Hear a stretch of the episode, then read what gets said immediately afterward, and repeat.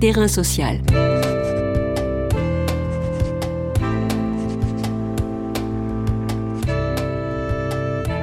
Hugues Chevarin. Stéphane Dufoy.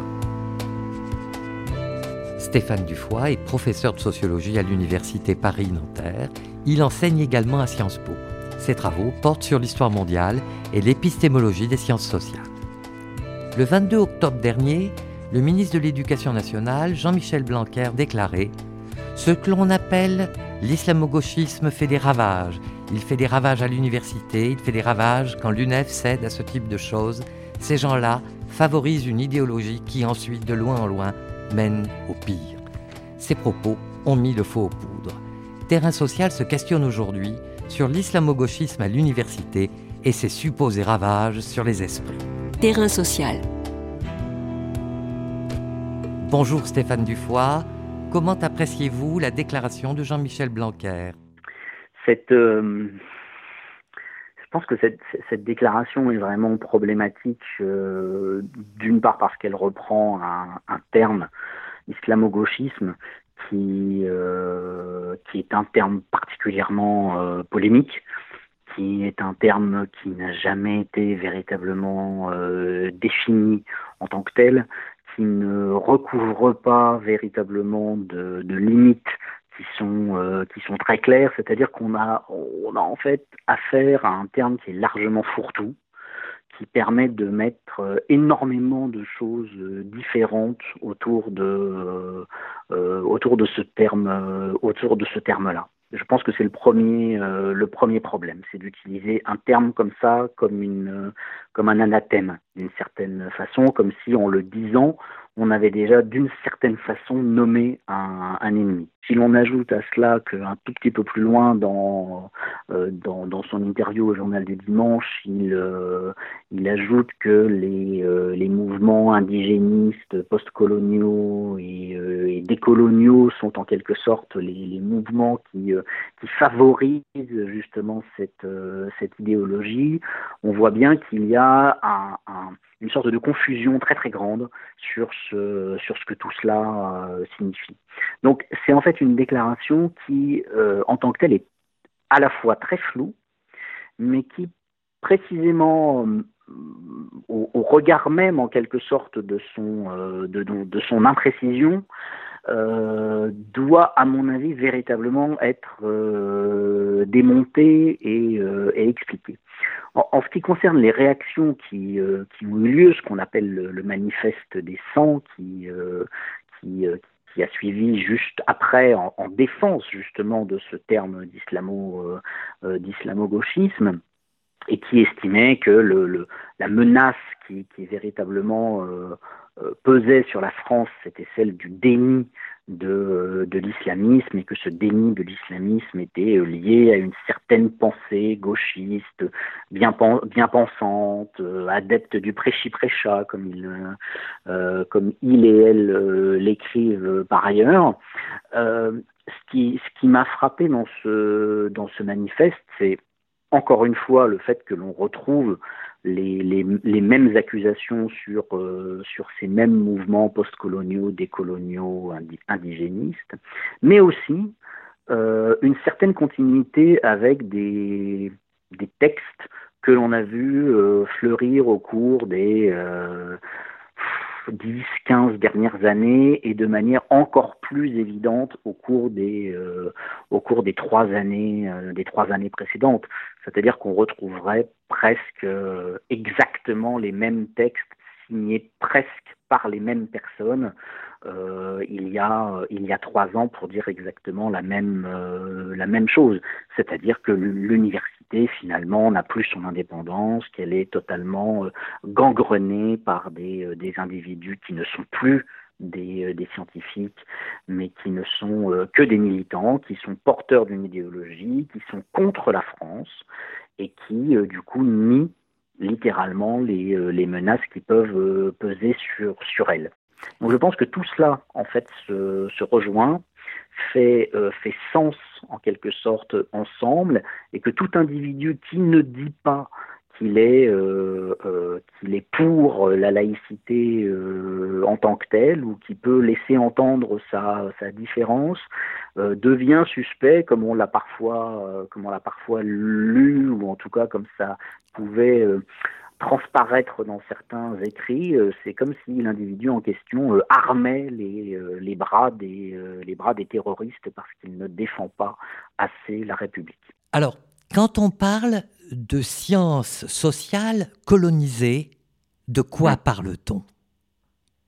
Alors, sciences sociales colonisées veut simplement, euh, veut simplement dire, c'est volontairement une, euh, une expression qui est provocatrice, si vous voulez. En tout cas, elle est provocatrice dans le, dans, euh, l'environnement euh, français et dans le monde euh, et dans le monde français. Il faut savoir que dans les espaces qui ont été nos espaces coloniaux, les espaces coloniaux de la France, mais du, Royaume-Uni, des, Pays-Bas, d'autres pays, la, question de des, formes coloniales des, sciences sociales étaient des questions qui avaient déjà été, euh, qui avaient été déjà posées depuis longtemps. Donc, ça n'est pas du tout une, question nouvelle. Euh, pour vous donner juste un exemple, quelque chose de très concret, en 1974, euh, Tahar Benjeloun écrivait dans le monde diplomatique qu'il était urgent de décoloniser la sociologie au Maroc. On était presque 20 ans après l'indépendance du, euh, du, Maroc et il estimait que la sociologie qui était pratiquée dans ce pays-là, indépendant depuis 20 ans, était encore une sociologie qui était largement imbibée par la sociologie euh, française et qu'il était très difficile de faire émerger euh, des, formes, des concepts, des théories, voire des auteurs qui ne soient pas simplement en train d'appliquer à la situation marocaine ou aux différentes situations sociales marocaines des concepts qui avaient été élaborés ailleurs. Quand je, parle de, sciences sociales colonisées ou de sciences sociales françaises à décoloniser, c'est parce que je pense que nous avons tendance dans nos universités, dans nos cours, et je l'ai fait aussi avant de, me rendre compte de ça, donc je ne, m'exclus absolument pas de cette, de cette tendance. Je pense que nous avons euh, euh, un, tropisme très fort à, répéter ce qui nous a été appris et que l'histoire des sciences sociales qui nous a été euh, appris est globalement une histoire occidentale des sciences sociales occidentales. Alors, vous êtes enseignant à, sciences politiques. Oui. et à Vous formez, on va dire, la nouvelle génération politique. Quels processus doivent être mis en place pour euh, décoloniser, on va dire, euh, on va dire les futurs esprits euh, et la future élite politique? Moi, je pense qu'il y, a des, il y a des choses qui seraient relativement simples à faire. Je pense que ça, ça va dans deux, on va dire trois sens, à mon avis. je pense que il faut tout d'abord enseigner aux enseignants. C'est-à-dire qu'il faut commencer non pas par enseigner aux étudiants, mais je pense qu'il faut enseigner aux enseignants. Il faut littéralement montrer aux enseignants, par l'intermédiaire d'ouvrages, d'articles, de traductions, leur montrer que les sciences sociales euh, que ce soit la science politique, que ce soit euh, l'anthropologie, que ce soit la sociologie, pour ne prendre que ces trois disciplines, ne sont pas limitées à euh, cinq pays, ne sont pas limitées aux États-Unis, à la Grande-Bretagne, à l'Allemagne, à la France et éventuellement à, l'Italie. Et que les sciences sociales sont pratiquées dans la plupart des pays du monde. Or, ça, c'est quelque chose qui n'est pas connu. Premier point. Deuxièmement, je pense qu'il nous faudrait euh, pratiquement une sorte d'audit de ce qui est enseigné dans les cours d'introduction aux sciences sociales ou à la sociologie, ou dans les cours d'histoire de la sociologie. Et on verrait très facilement ce que je viens de vous dire, c'est-à-dire cette limitation à un tout petit nombre de pays.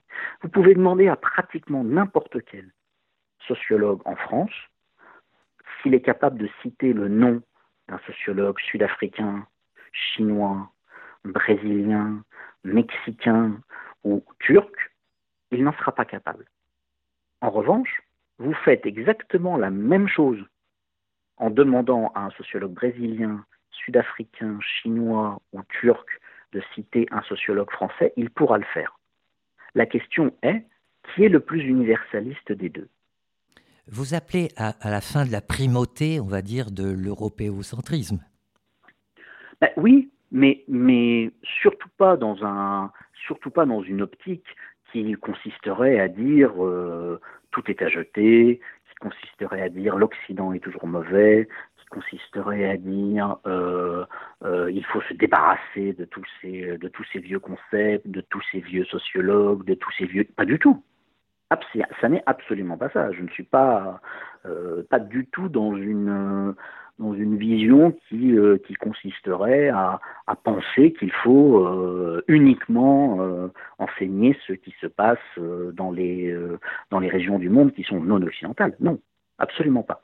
Je pense simplement qu'il faut que nous ouvrions les œillères, comme je l'ai, comme je l'ai écrit, et, et voir que du coup, il se passe d'autres choses ailleurs, et que les autres choses qui se passent ailleurs, les autres débats, qui sont des débats qui se passent euh, entre des sociologues d'Amérique latine et des sociologues africains, entre des sociologues africains et des sociologues euh, asiatiques, entre parfois des sociologues européens et des sociologues latino-américains. Je ne dis pas que tous les sociologues européens subissent exactement le même, euh, ont le même travers. Hein. ça n'est pas du tout ce que je, ce que je dis. Je pense que si on ouvrait ces débats c'est-à-dire que si on arrêtait de, considérer que les sociologues en question qui viennent de, l'en dehors de l'Occident, si on arrêtait de considérer que leurs leur, leur, revendications contre-hégémoniques ne sont que des revendications politiques et militantes, on se rendrait compte qu'il y a véritablement un contenu scientifique dans ce qu'ils écrivent et qu'il n'y a donc aucune raison de ne pas discuter de ce contenu-là.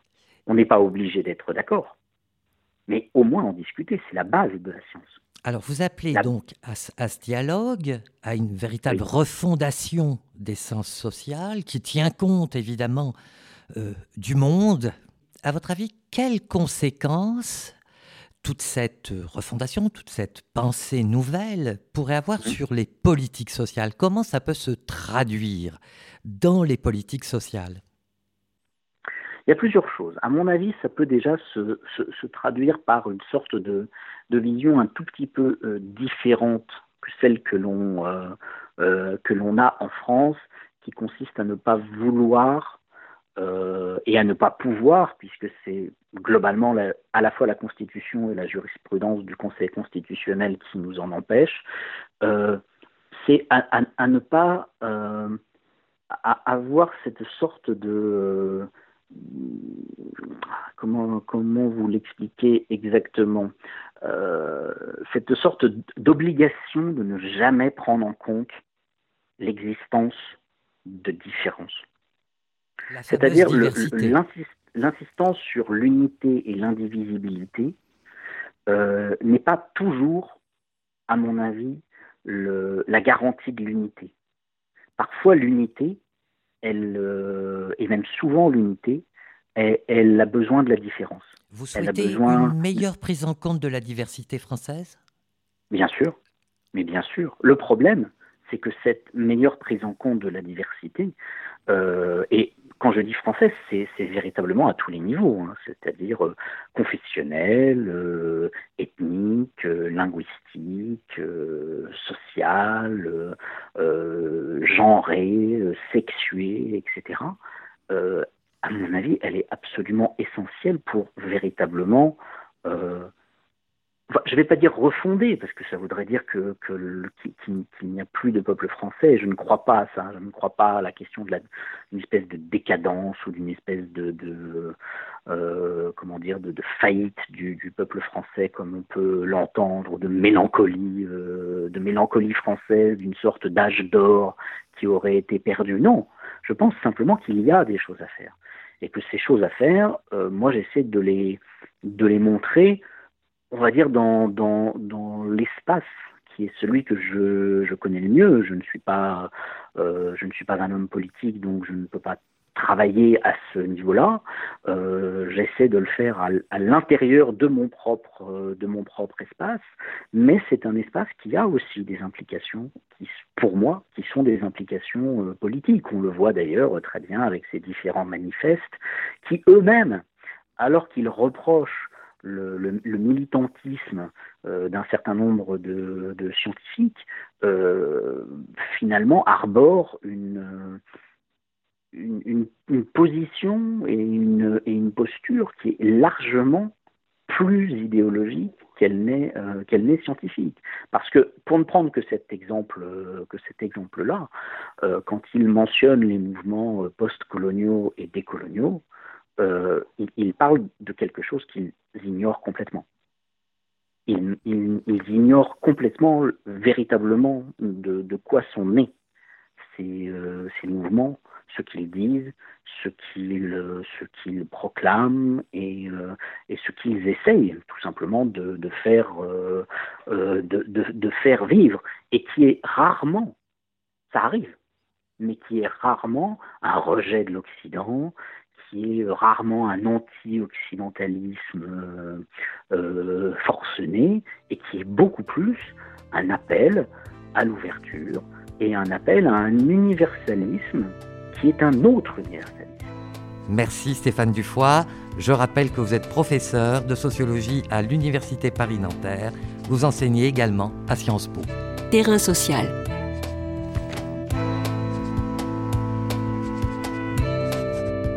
Tous les podcasts du chantier sont à retrouver sur lechantier.radio et sur les plateformes d'écoute.